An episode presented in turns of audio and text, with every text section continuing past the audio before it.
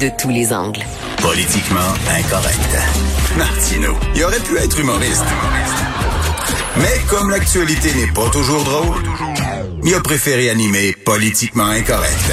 Cube Radio. Alors, il est temps de parler avec Emmanuel Latraverse, un analyste politique. Salut, Emmanuel. Bonjour. Écoute, sur les ondes ici de Cube Radio, il y a une pédiatre qui euh, parlait à l'émission euh, Pas obligé d'être d'accord et elle disait on est en train de sacrifier une génération qui ne s'en sortira pas indemne. Les enfants sont les victimes collatérales de cette crise. Qu'est-ce que tu en penses? Ben, c'est sûr que les enfants sont les victimes collatérales de cette crise. on s'entend, c'est la mi l'infime minorité euh, des parents qui ont assez d'espace euh, sur leur terrain pour laisser leurs enfants jouer dehors, pour avoir le temps euh, et l'énergie pour faire des activités avec eux, pour minimiser les dommages. Là. Je pense que pour la majorité des enfants, c'est écran tourné en rond, petits jeux, et c'est la et c'est la réalité. On demande aux parents de travailler à la maison ben, ça veut dire qu'il faut qu'ils fassent leurs 8 heures de travail par jour, là, et les ben enfants ne peuvent pas sortir. Et moi, c'était dans ce sens-là que je comprenais euh, le calcul euh, risqué, mais le calcul du gouvernement de, de rouvrir les écoles. Maintenant qu'elles n'ouvrent pas dans la région de Montréal, là, il y a toute la question de qu'est-ce qu'on fait avec les enfants cet été. Parce que si on veut repartir l'économie, mais ben, il faut que les parents continuent euh, à travailler. Puis l'histoire des camps de jour, je veux dire, ça frôle le surréel. C'est pas surprenant que les camps de vacances tombent comme des mouches, les colonies de vacances, comme on les appelle, parce qu'on peut pas euh, faire un camp sans euh, sans mhm. canot, sans hutte, sans bivouac, sans à désinfecter le mur d'escalade entre chaque enfant. Puis là, ben, c'est le même problème qui se pose pour les camps de vacances. Là. Écoute, euh, non, c'est vraiment, euh, comme la pédiatre disait, là, ça, ça passe vite, la petite enfance puis l'adolescence. Tu sais, l'adolescence, c'est les premiers émois amoureux. Il faut que tu vois tes amis. Euh, la petite enfance aussi. Jean-François Barry, l'animateur, qui écrivait sur sa page Facebook, il dit, nos enfants deviennent taciturnes. Écoute, moi, j'ai peur d'une de, d'une flambée de, de, de problèmes de santé mentale chez les jeunes. Mais surtout, je pense, chez les chez les les, les, enfants, ouais, ben les, les jeunes, tu sais, à partir de 11, 12 mm. ans là, jusqu'à jusqu'à la fin de, de l'adolescence, parce que euh, c'est un âge où t'as pas particulièrement envie de jouer aux cartes avec tes parents, là, et, euh, et où finalement les jeunes sont, sont vraiment plus isolés que jamais et on n'a pas d'alternative de plan concret à leur offrir. Moi, je regardais, tu sais, euh, l'association des, des camps de jour du Québec là, fait tout un gros exercice là, pour voir comment on pouvait sauver les camps de jour et je te lis leur guide, là. Proposer des activités individuelles ou de groupes qui permettent d'espacer les participants. Ça, veut ah, dire utiliser des cerceaux pour configurer des espaces circulaires autour des participants. Ben voyons. Utiliser des nouilles flottantes ou de la corde pour diviser l'espace ou espacer les participants et nettoyer les dispositifs par la suite. Utiliser des napperons en papier pour délimiter l'espace. Alors, tu sais, ben, on, voyons on donc. aller mettre nos enfants dans des cerceaux dans un parc. Là. mais, mais Emmanuel, surtout que, mon Dieu, les enfants ne sont pas, c'est pas eux autres qui sont vulnérables, c'est c'est les vieux puis c'est les vieux malades. Je veux dire, les jeunes enfants là, oui, ça arrive que peut-être à travers la planète, il y a peut-être des enfants qui sont morts de la COVID, mais je veux dire, nos enfants sont plus à risque de se faire frapper à la limite là. Tu sais, que, que, oui, que mourir de la COVID. Avec, à, la vitesse à laquelle roulent les gens euh, dans les rues en ce moment. Oui. Le, le problème, c'est qu'on est dans la gestion du risque. Et le bon, il y a les études sont pas claires, claires, claires sur à quel point est-ce que les enfants peuvent infecter les parents. Mais je pense qu'il faut, il faut qu'il y ait une réflexion vraiment concrète là, avec quoi faire avec les enfants cet été. Et la réalité, c'est que on vient de passer d'un cadre mental où on essayait de se placer dans un risque zéro, c'est-à-dire s'enfermer euh, dans nos dans nos maisons et, euh, et vivre le risque zéro. Et là, il y a une il y a un impératif de repartir l'économie. Il y a un impératif de sauver la santé mentale des enfants et des parents aussi, hein? Hmm. Parce qu'on pourra faire une autre chronique la semaine prochaine sur la charge mentale, là. Euh, qui commence à déborder. Oui, là. oui. Alors, à un moment donné, il faut apprendre à gérer le risque. Oui. Et c'est ça, euh, et c'est ça, euh, je pense toute la, la réflexion dans laquelle on doit on, on doit se lancer. Et le problème que ça pose pour les gouvernements, c'est qu'on leur demande des certitudes.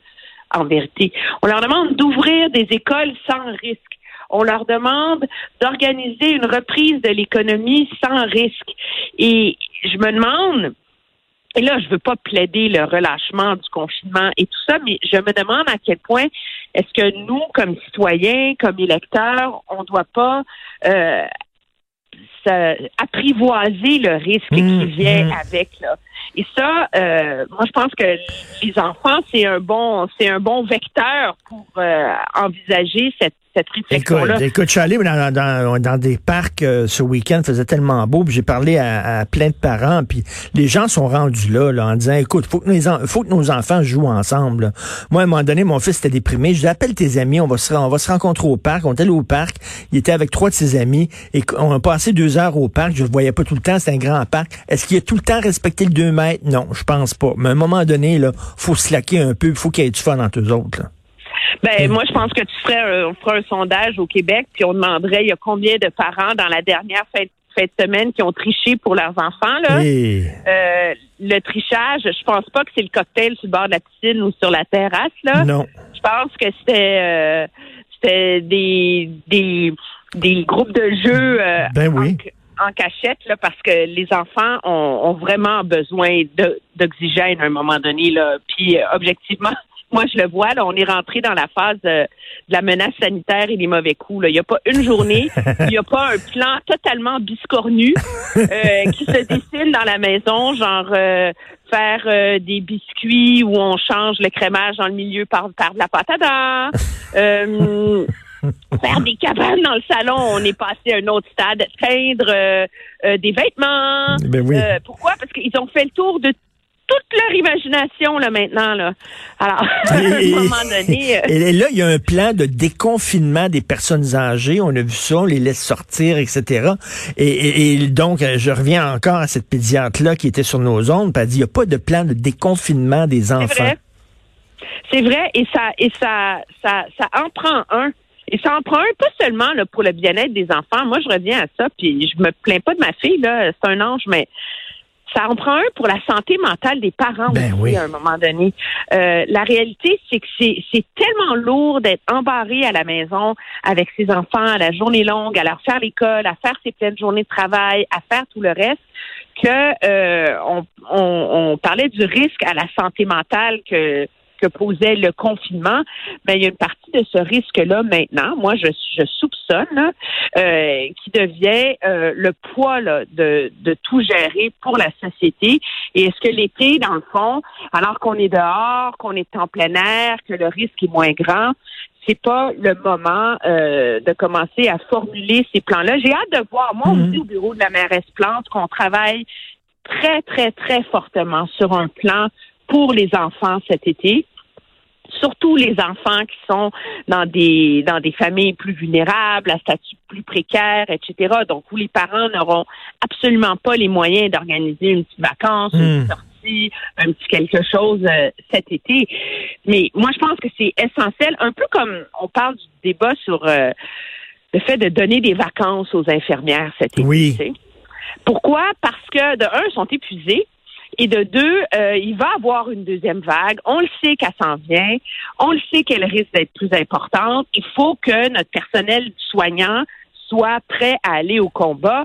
Mais il faut de la même façon que les enfants soient prêts, disposés, reposés mentalement à s'embarquer dans l'aventure surréelle que promet d'être l'école à partir du mois de septembre. Tout à fait, donc tout à fait. Et ça, tout le monde, on a besoin là, de, de recharger nos piles cet été, là, vraiment là, euh, de, de, d'aller dehors, de, de, de prendre du soleil, puis, tout, puis de se préparer à l'automne qui risque d'être dur.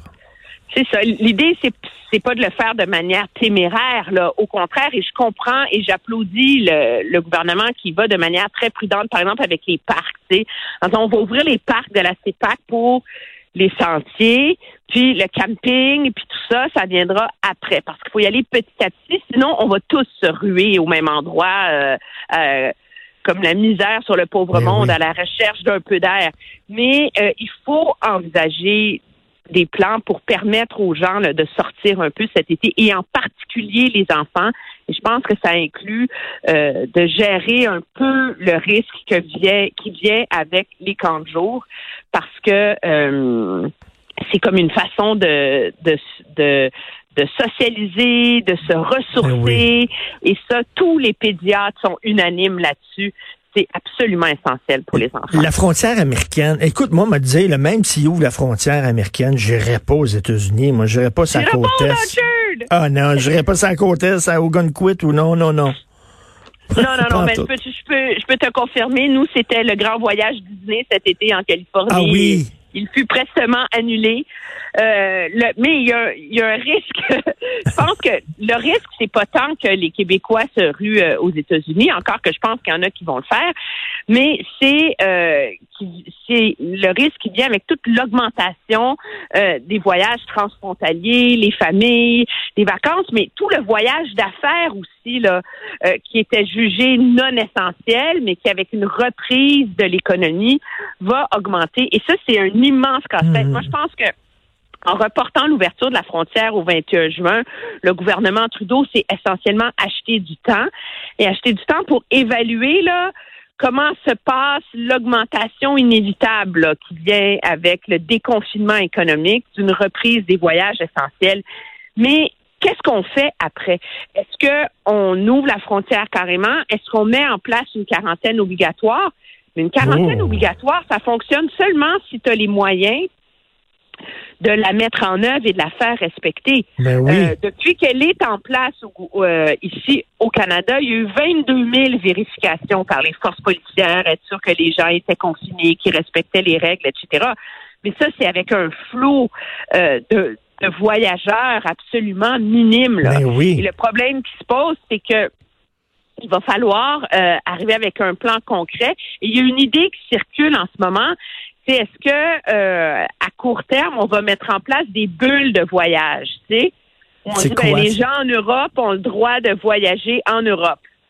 Donc on fait comme une bulle au-dessus de l'Europe, tu sais, ou une bulle entre deux pays. Hmm. Ça serait une super idée, mais c'est pas une bonne idée pour le Canada parce que nous, notre bulle, elle serait avec le pays le plus contaminé et dont la pandémie est parmi les plus mal gérées de la planète. Ben oui, on veut pas, on veut pas vraiment faire une bulle avec eux autres là. Je reviens à ton concept. Tu sais, tu me disais, tu m'expliquais ton concept de double bulle que je trouvais très intéressant la semaine dernière, où deux familles se mettent ensemble là, pour euh, Ouais. en disant on va pouvoir souper ensemble puis nos enfants vont jouer ensemble, mais tu fais pas ça qu'une famille qui est hyper contaminée? Ben non, exactement. Mais il faudra voir si, tu sais, euh, parce que là, tout le monde se pose la question, est-ce qu'on a le droit au moins de se voir dehors, sur la terrasse, de socialiser Mais- minimalement à deux mètres de distance? Monsieur Arruda promettait là, que dans les prochains jours, il y aurait des consignes claires là, pour la reprise d'une forme de socialisation. Est-ce que ça va inclure le concept de double bulle qui Mais a été mise en place Mais- au Nouveau-Brunswick? Mais là, la double bulle avec les États-Unis, là, pour revenir à ça, là, écoute, on veut pas. Là. Puis comment on va pouvoir vérifier là, tous les gens qui vont aller en voyage aux États-Unis, en revenant, il va falloir qu'ils euh, se confinent pendant deux semaines. Comment on va pouvoir vérifier tous ces Ben, gens-là en disant qu'effectivement qu'ils se confinent, voyons? Ben, c'est de un, c'est que le volume est trop grand. Ben et de oui. deux, le gros problème, c'est que parmi les États les plus touchés des États-Unis sont les États frontaliers avec le Canada. L'État de Washington, où il y a énormément de voyages avec la Colombie-Britannique, par exemple, qui, elle, est en train de sortir de la crise, il y a à peine 10 cas par jour. Euh, tu sais, c'est comme le scénario rêvé. Ils n'ont pas envie là, de faire face à ce risque-là. Nous, on a le problème de l'État de New York. Et donc, est-ce que est-ce que petit à petit, les gouvernements vont se mettre à resserrer encore les méthodes de dépistage dans les aéroports? Hmm. Ça fait toute partie de la, Méchant la réflexion là, que le gouvernement doit mettre en œuvre. Puis il y a essentiellement, moi, je pense, un mois pour y arriver, là, parce que la pression des États-Unis pour ouvrir la frontière est quand même assez forte. Là. Tout à fait. Merci beaucoup, Emmanuel. C'est toujours super intéressant de te parler. Bonne journée. Emmanuel Ça fait Latraverse. plaisir. Au revoir. Salut.